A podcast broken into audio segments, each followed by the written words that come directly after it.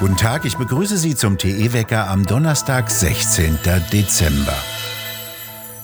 Für Bundeskanzler Scholz gibt es keine Spaltung Deutschlands. In seiner Regierungserklärung vom Mittwoch sagte er sowohl dem Virus den Kampf an, als auch einer, so Scholz wörtlich, winzigen Minderheit von enthemmten Extremisten.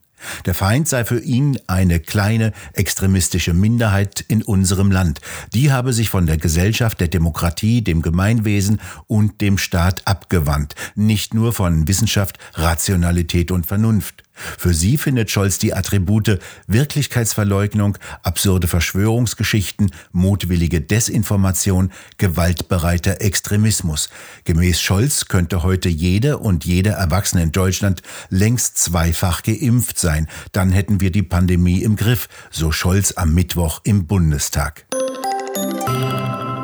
Mehrere tausend Menschen protestierten am Mittwochabend in München gegen die Corona-Zwangsmaßnahmen. Dicht gedrängt standen sie in der breiten Ludwigstraße in der Innenstadt. Kein Impfzwang war auf den Plakaten zu lesen. Von einer neuen Bürgerrechtsbewegung war zu hören.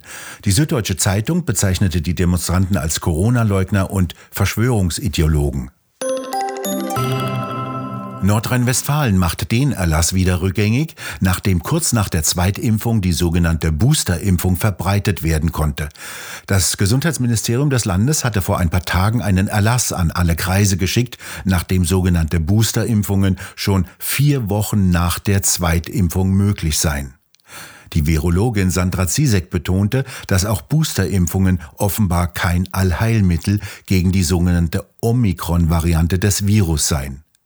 Die Bundesregierung will 2,2 Milliarden Impfdosen kaufen. Die Aktienkursen von Pharmafirmen wie Pfizer schnellen wieder in die Höhe.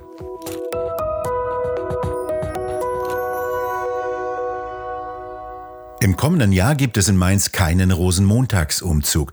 Der war für den 28. Februar vorgesehen. Der Mainzer Karnevalsverein MCV hat ihn nach einer Vorstandssitzung unter Verweis auf die Corona-Lage abgesagt. Heute wird in den Niederlanden voraussichtlich der geschäftsführende Premierminister Mark Rutte mit der Bildung einer neuen Regierung beauftragt. Am Mittwoch wurden die Einzelheiten des Koalitionsvertrages im Parlament vorgestellt, der in einer der längsten Koalitionsverhandlungen seit März ausgehandelt wurde. Wesentliches Ergebnis, in den Niederlanden sollen zwei neue Kernkraftwerke gebaut werden. Das bisher bestehende in Borsele soll weiter laufen. Gleichzeitig sollen rund 60 Milliarden Euro für einen sogenannten Klimaschutz, eine Energiewende und eine sogenannte nachhaltige Landwirtschaft ausgegeben werden. Im Koalitionsvertrag steht, die Niederlande wollen in Europa führend sein im Kampf gegen die Erwärmung der Erde. Wichtigstes Ziel der Regierungsarbeit sei, so hieß es bei der Verkündung des Koalitionsvertrages, die Wiederherstellung des öffentlichen Vertrauens in die Regierung.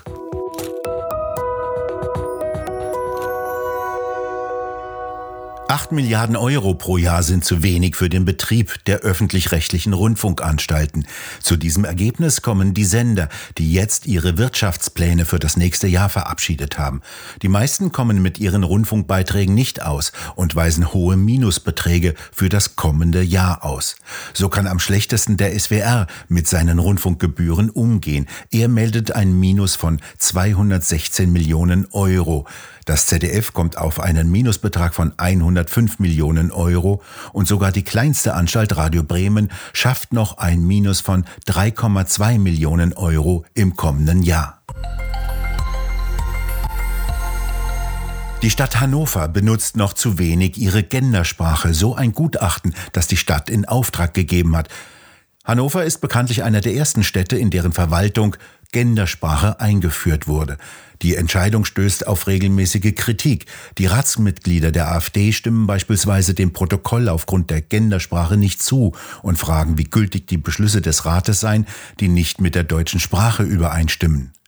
Die beauftragte Professorin für öffentliches Recht und Genderstudien der Humboldt-Universität in Berlin sieht in ihrem Gutachten sogar eine Pflicht zur Gendersprache. Nicht nur Verwaltungen, auch Gerichte und andere staatliche Einrichtungen sollten die deutsche Sprache gendern.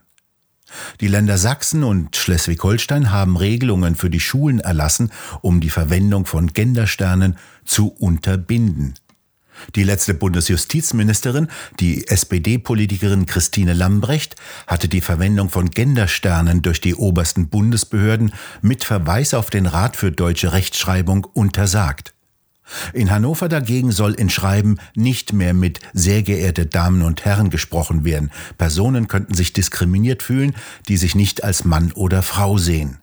Der grüne Oberbürgermeister Hannovers übrigens führt die Stadt in ein Minus von mittlerweile 220 Millionen Euro. Die Kommunalaufsicht bemängelte in diesem Sommer, dass die dauerhafte Leistungsfähigkeit der Stadt nicht mehr gewährleistet sei.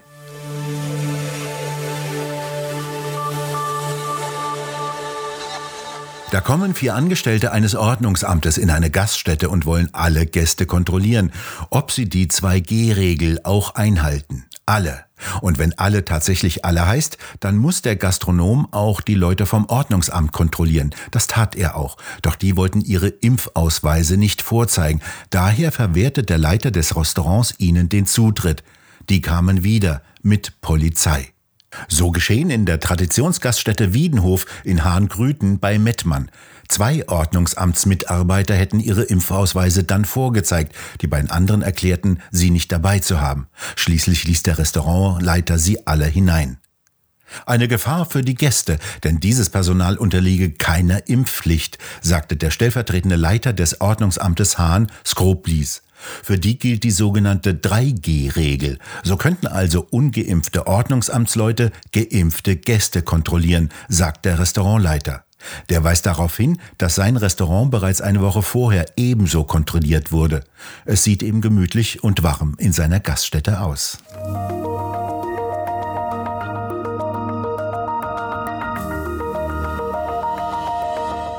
Die Amerikaner können gar nicht ohne Öl zurechtkommen. Die Europäer denken, sie könnten es. Wir Deutsche setzen auf den extrem flatterhaften Wind- und Sonnenstrom, die Franzosen auf Kernenergie. Durch EU-Verordnungen werden die Autohersteller gezwungen, die Verbrennungsmotoren mit ihren Tanks durch Elektromotoren mit Batterien zu ersetzen, von denen behauptet wird, sie hätten einen CO2-Ausstoß von Null, weil der Strom aus der Steckdose kommt. Die Grünen sagen, wir sind Vorreiter der neuen Entwicklung und dann gibt es neue Marktchancen und wir werden reicher. Das ist Unsinn. Das sagt der bekannte Ökonom Hans-Werner Sinn. Und wo? Im Interview mit Roland Tichy in der neuesten Druckausgabe von Tichys Einblick.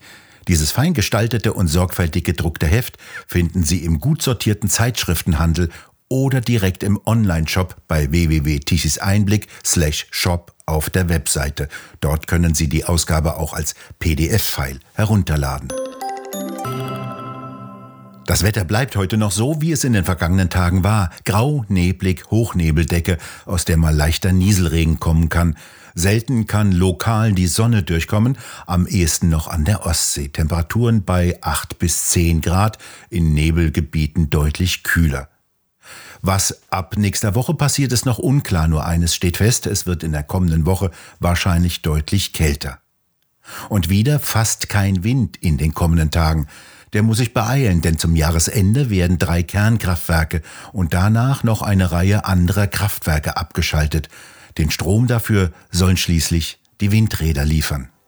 Wir bedanken uns fürs Zuhören und schön wäre es, wenn Sie uns weiterempfehlen würden. Wir hören uns morgen wieder, wenn Sie mögen.